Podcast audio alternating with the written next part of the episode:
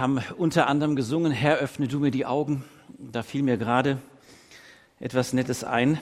Und zwar hat mal ein kluger Mann gesagt, man sieht nur mit dem Herzen gut. Das Wesentliche ist für das Auge unsichtbar.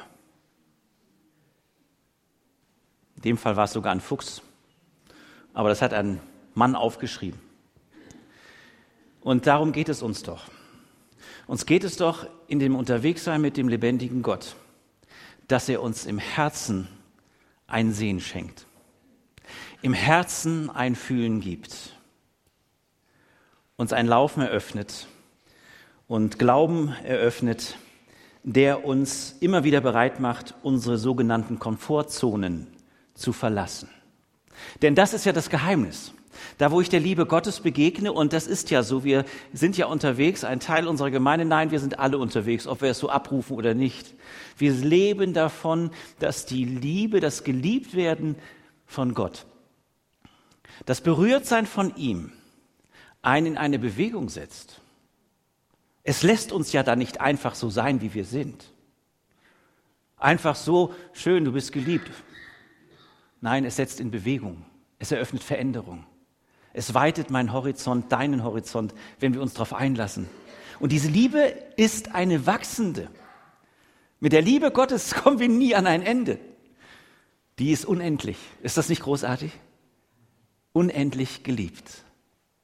Also Glaube heißt, seine Komfortzone zu verlassen. Glaube setzt in Bewegung. Und wir haben es ja letzten Sonntag schon, denke ich, wer da war, vernommen wir sollen unser Licht scheinen lassen und nicht unter einen Scheffel stellen oder, oder ein, über ein, unter ein Gefäß, sondern es darf leuchten. Und wir sind eingeladen, Frucht zu bringen. Eine Frucht, die bleibt. Also eine Bewegung in unserem Leben, welches uns förmlich den Mund, die Augen, das Herz und unser Gehen eröffnet zum anderen hin. Warum? Weil wir die Botschaft immer wieder hören, lesen und sagen, bei Gott in seinem Haus ist noch Platz. Da ist noch eine Wohnung frei. Und da braucht es Leute, Frauen und Männer, die sich so auf den Weg machen, ihr Licht brennen lassen. Und da wollen wir heute weitermachen. Glaube setzt in Bewegung und Jesus ist mir da und bleibt mir da ein großes Vorbild. Denn Jesus glaubt in allem seinem liebenden Vater und tat, was er sagte. Jesus, der Sohn des lebendigen Gottes, glaubte in allem seinem liebenden Vater und tat, was er ihm sagte. Und das beziehe ich ganz besonders auf seinen Lebensauftrag, seinen Auftrag hier auf Erden, als ganzer Mensch unterwegs gewesen zu sein. Ich lese den Predigtext, er kommt heute aus dem Matthäusevangelium, 14. Kapitel, die Verse 22 bis 36. Jesus geht auf dem Wasser. Sofort danach schickte Jesus seine Jünger zum Boot zurück und befahl ihnen, ans andere Ufer überzusetzen, während er die Menschen nach Hause entließ. Dann stieg er allein in die Berge hinauf, um dort zu beten. Als es dunkel wurde, war er immer noch allein dort oben. In der Zwischenzeit gerieten die Jünger weit weg vom Ufer in Seenot, denn ein starker Wind war aufgekommen und sie hatten gegen hohe Wellen anzukämpfen. Gegen drei Uhr morgens kam Jesus über das Wasser zu ihnen. Als ihn die Jünger sahen, schrien sie entsetzt auf, denn sie hielten ihn für einen Geist. Doch Jesus sprach sie sogleich an, es ist gut, sagte er, ich bin es. Habt keine Angst.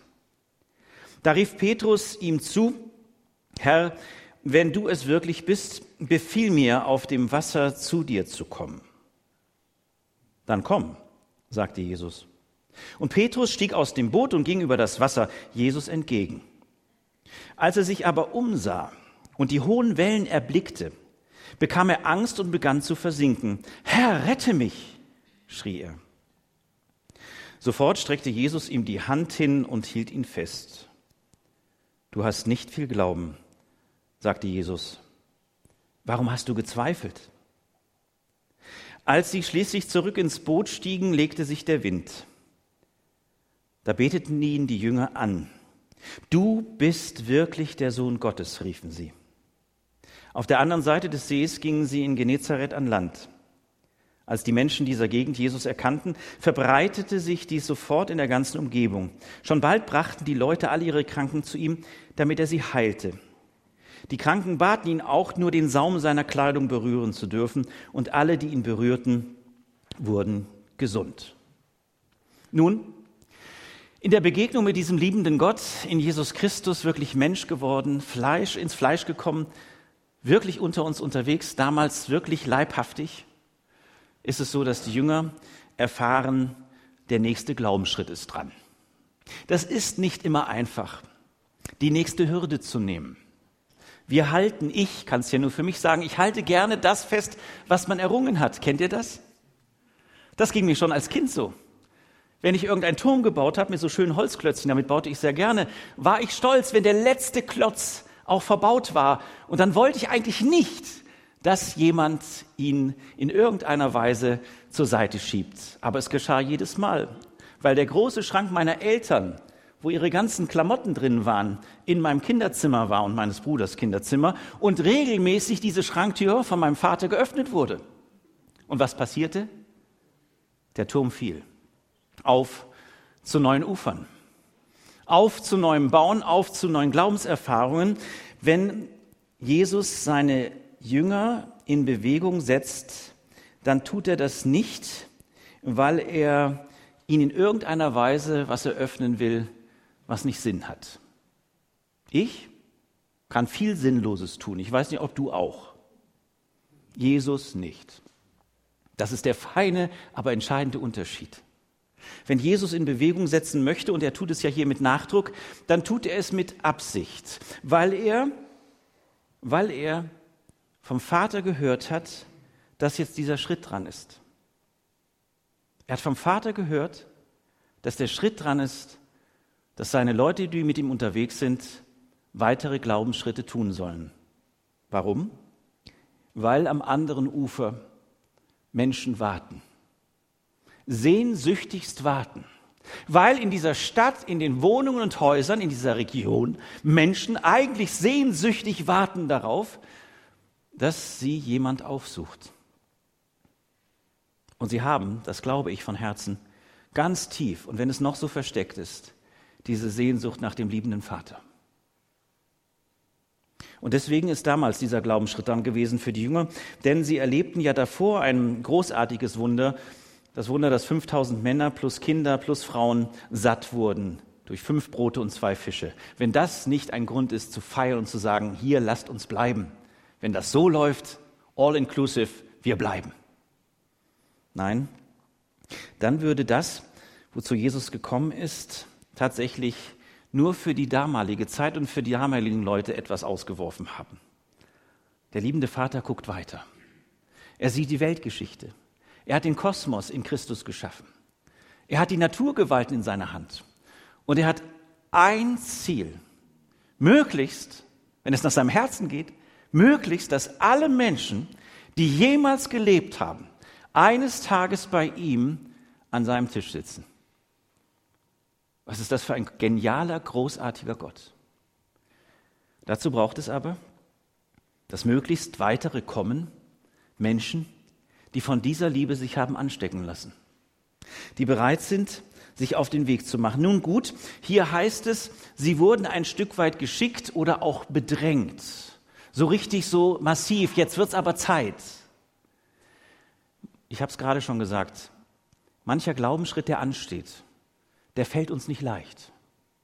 Und manchmal braucht es Lebensumstände, dass dieser Glaubensschritt gewagt wird. Manchmal braucht es auch Situationen mit anderen Menschen, die man bis dahin erlebt hat, mit denen man prägend unterwegs war, wo sich aber durch das, dass Gott etwas zulässt, dass Gott etwas einem eröffnet, ein Schritt dran ist, der bis dahin für einen vielleicht so gar nicht wünschenswert war.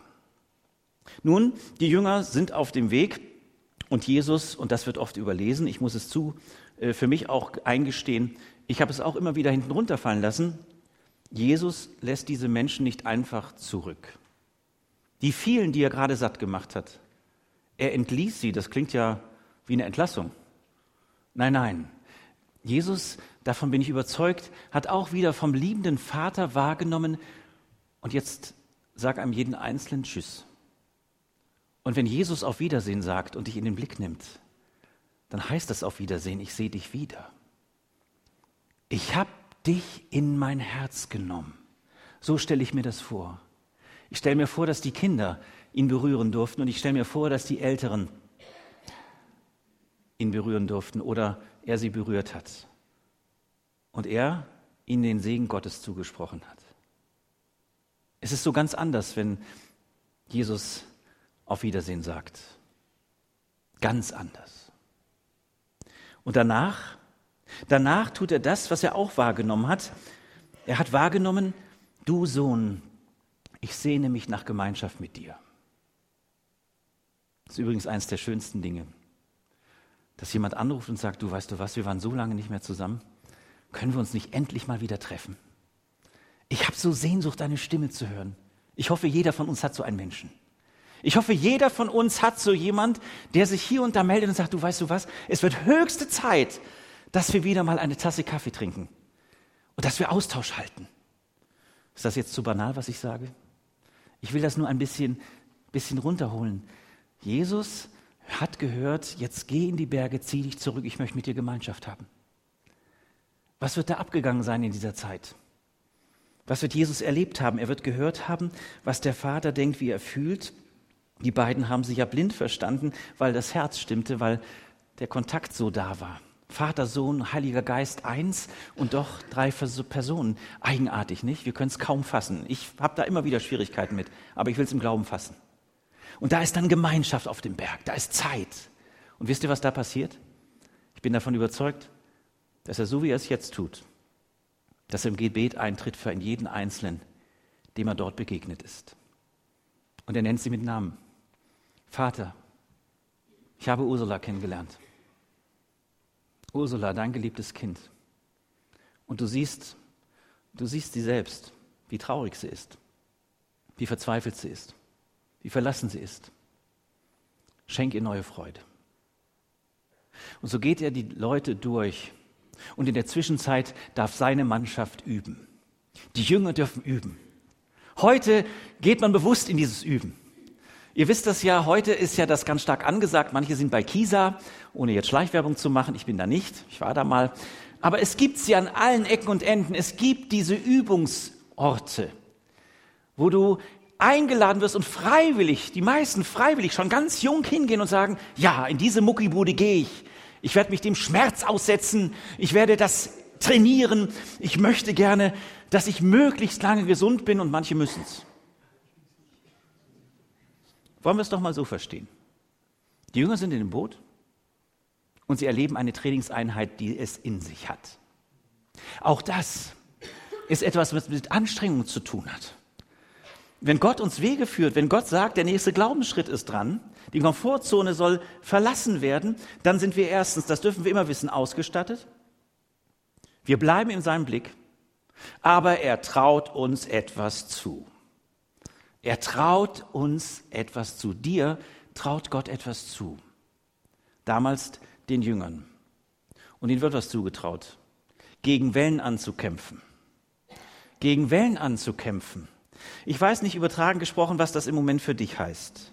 Wo du vielleicht kräftig am Rudern bist oder wo du um Leute weißt, die kräftig am Rudern sind. Acht Stunden etwa hat Jesus in der Ruhe verbracht und beim Vater Kraft getankt, aber auch den weiteren Weg gehört. Parallel dazu wird acht Stunden gekämpft. Will man eigentlich nicht, oder? Ich finde sowas ganz unangenehm, alleine darüber nachzudenken. Ich möchte das eigentlich anders. Ich möchte das so eher freundlich, dass mir es erklärt wird, dass ich es verstehe und schon ist es da, diese Glaubenserfahrung. Und ich mag das. Ich mag das, wenn ich auch in Konferenzen bin, wo es mir förmlich auch so leicht entgegengebracht wird. Und man mit einem Frohsinn und einem Lächeln sagt, oh ja, da habe ich aber was verstanden. Ich merke nur, dass dieses Erleben oft ganz schnell, wenn die Konferenz hinter mir liegt, zwei, drei Wochen später nicht mehr da ist. Kennt ihr das vielleicht auch? Aber das andere, wo Gott mir etwas zumutet, wo Gott mich vielleicht auch wo rausholt, wo weiterführt, was mit Schmerzen zu tun hat, was mit eigenen Anfragen zu tun hat, Was in dieser Gruppe, davon bin ich überzeugt, hier steht davon nichts, aber ich bin davon überzeugt, dass auch die Frage im Raum war, zumindest still jeder für sich, wer hat denn jetzt hier falsch gehört? Das kann nicht sein. So einen Nachfolger habe ich nicht zugestimmt. Doch, Jesus geht daran nie vorbei, dass er sagt, da wo Wachstum geschieht, da wo Glaubensschritte dran sind, da hat es auch was damit zu tun, dass ich es mit den Grenzen dieser Welt, der Naturgesetze und meines eigenen Lebens zu tun bekomme. Und es ist gut so. Auch wenn ich manchmal davor, davon weglaufen möchte. Es ist gut so. Hier wird gekämpft, hier wird sich aufeinander verlassen oder man fühlt sich verlassen. Auf alle Fälle passiert eins. In diesem selber Aktivsein, in diesem selber Aktivsein fällt wohl tatsächlich das Sehen auf Jesus hinten runter. Eine wichtige Lektion. Eine wichtige Lektion. Auch die, die ganz dicht mit Jesus unterwegs sind. Da, wo meine eigene Anstrengung so in die Mitte kommt. Da, wo selbstverständlich durch das an Gegebenheit dieser Welt, die so viele Macken hat, die so viele Grenzen hat, mich bedrängt. Da ist eine ganz große Gefahr, dass ich mich so anstrenge und investiere, dass ich da, wo Jesus, nämlich zur rechten Zeit, er kommt nicht immer sofort, er kommt nicht immer gleich, aber er kommt nie zu spät, dass ich ihn dann plötzlich nicht erkenne, weil ich ja so am Rudern bin und so am Kämpfen.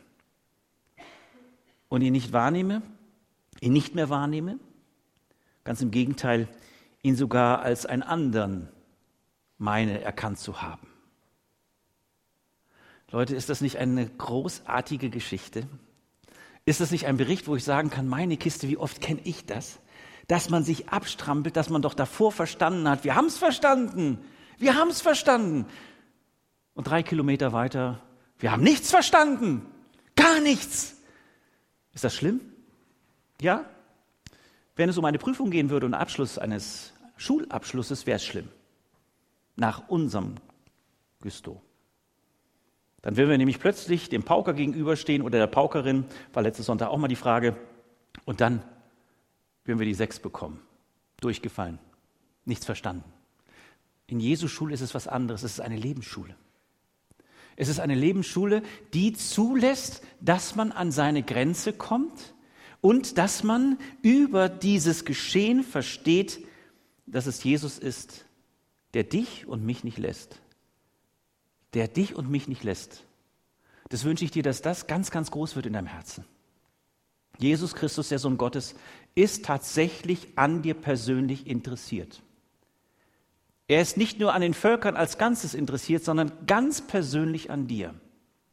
Und er eröffnet dir hier und da Grenzen, oder besser gesagt, du eröffnest dir selbst Grenzen, weil du ja auch so, und ich schließe mich da voll mit ein, so ähm, pfiffig bin und weil man sich ja gut was ausdenken kann und weil man meint, gut da durchzukommen. Und dann sitzt du da, auf einmal ist der Wind so stark gegen dich und die Wellen sind hoch. Und dann kommt er. Er kommt anders. Er ist immer der Überraschende. Jesus bleibt der Überraschende. Warum? Weil er möchte, dass er dich überrascht. Überraschst du gerne Leute? Wer überrascht gerne Leute? Ich überrasche gerne Leute. Ich erschrecke auch manchmal gerne Leute. Wer erschrickt denn manchmal gerne Leute? Kommt jetzt, sag mal ehrlich, als ihr Kinder wart. Ich habe das gestern wieder gemacht bei unseren Kindern. Jesus kommt und er überrascht. Und er überrascht so, dass hier jetzt etwas passiert, was ich auch ein bisschen uns dichter ans Herz führen möchte. Dieser eigene Kampf eröffnet, dass Jesus sich ganz schnell auch wieder zum Erkennen gibt. Habt keine Angst, ich bin es. Und jetzt, jetzt folgt etwas, was wesentlich ist, auch für die Gemeinde Jesu. Da ist eine Schar im Boot unterwegs. Jesus hält einen gewissen Abstand, obwohl er alles im, Über, im Überblick hat und in der Übersicht.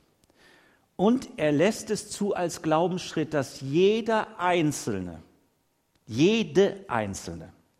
Immer dieses Wagnis des Glaubens persönlich braucht.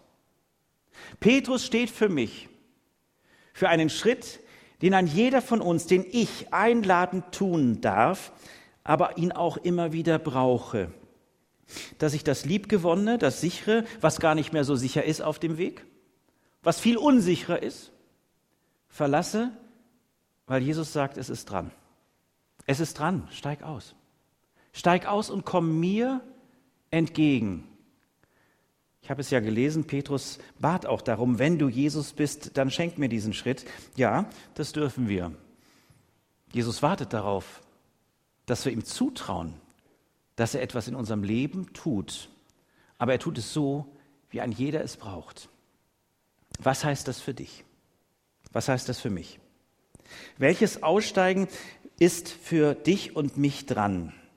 Wie sieht dich da Gott? Gott sieht dich in allererster Linie als den, der es wagen sollte. Tu den Schritt. Tu den Schritt auf Jesus zu, wenn er dich ruft. Tu den Schritt auf sein Wort hin, wenn er es dir sagt. Wage es. Und auch dann wirst du merken, das ist nochmal eine ganz andere Qualität. Es gibt Glaubenserfahrungen, die unterscheiden sich von anderen. Ich hoffe, jeder von euch kennt solche. Und dieses Gehen auf Wasser, übertragen gesprochen jetzt für uns, das, was damals tatsächlich stattgefunden hat, ich glaube das. Ich glaube, dass Christus der Herr über die Naturgesetze ist. Und wenn er sagt, hey, Sturm, schweig, dann ist Stille. Genauso, wenn er sagt, hey, Olaf, schweig, dann ist Stille.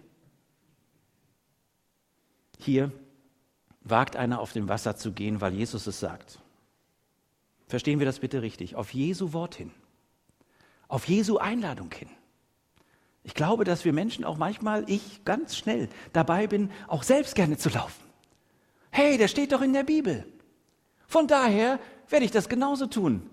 Ich gehe zum nächsten See und merke, der trägt mich, aber nur im Winter, wenn er lang genug ist und kalt genug. Nein, auf Glauben hin heißt, dass du persönlich dass du persönlich sagst, Jesus, ich will dich stärker und tiefer in meinem Leben, in meinem Alltag erfahren und erleben. Und ich nehme das ernst, dass deine Einladung Gültigkeit behält, bis du wiederkommst, dass ich zur Familie Gottes gehöre. Und ich möchte dich bitten, Jesus, gib mir den Mut, bestimmte geschlossene Systeme zu verlassen, um einen weiteren Glaubensschritt zu machen.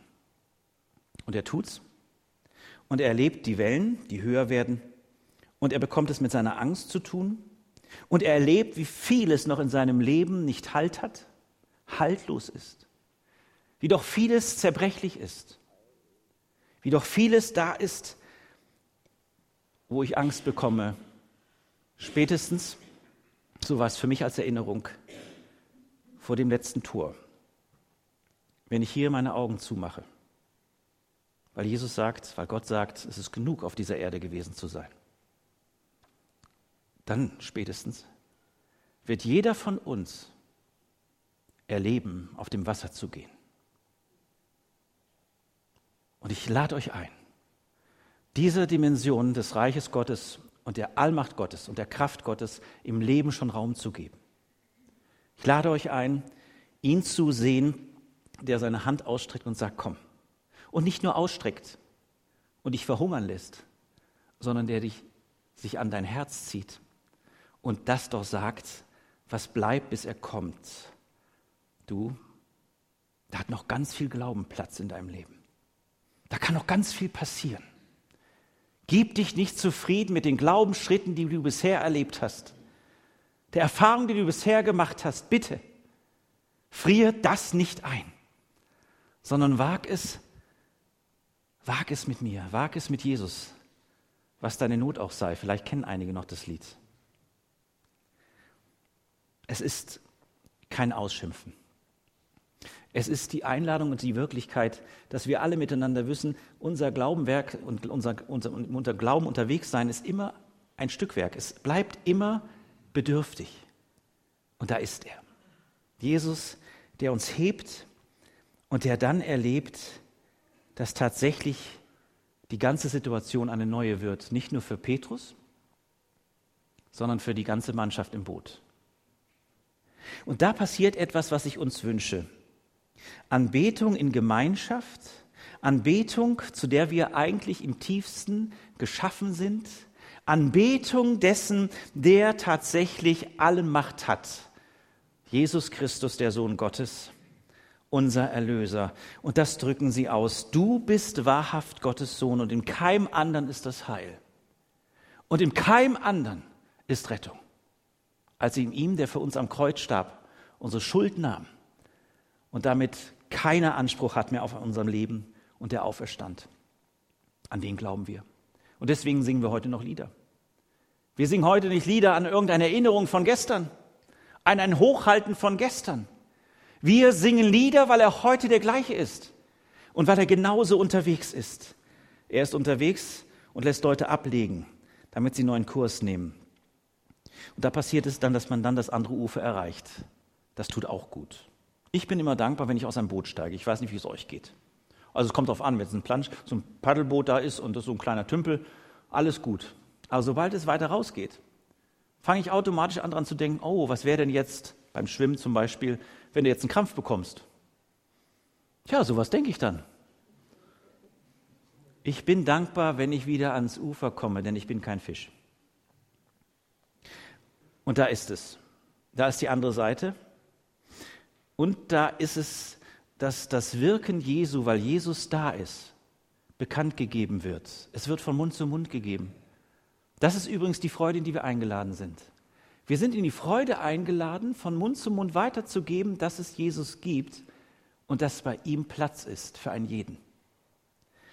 Und dann passiert es, dass Kranke in Heilung geführt werden. Ja, Gott wird alle Tränen und alle Krankheit nehmen. Und Gott schenkt es in Jesus Christus, dem Sohn Gottes, dass auf dem Weg in Zeichen und Wunder Menschen gesund werden. Aber Gott schenkt es noch verstärkter und stark, dass Menschen trotz Krankheit an ihm festhalten und damit demonstrieren, dass sein Kommen und seine Größe und sein Sieg stärker ist als das, was in irgendeiner Weise einen niederdrücken will. Beides ist da. Und beides wird hier gepriesen. Die Unmöglichkeit von uns Menschen und die Möglichkeit bei ihm. Ich lade euch ein, diesen Glaubensweg neu aufzunehmen oder zu vertiefen. Ich lade euch ein, das neue Ufer in Blick zu nehmen, weil dort nämlich Menschen warten, die auf dich warten, weil du ihnen erzählst, dass Jesus dein Retter, Erlöser und Herr ist. Amen.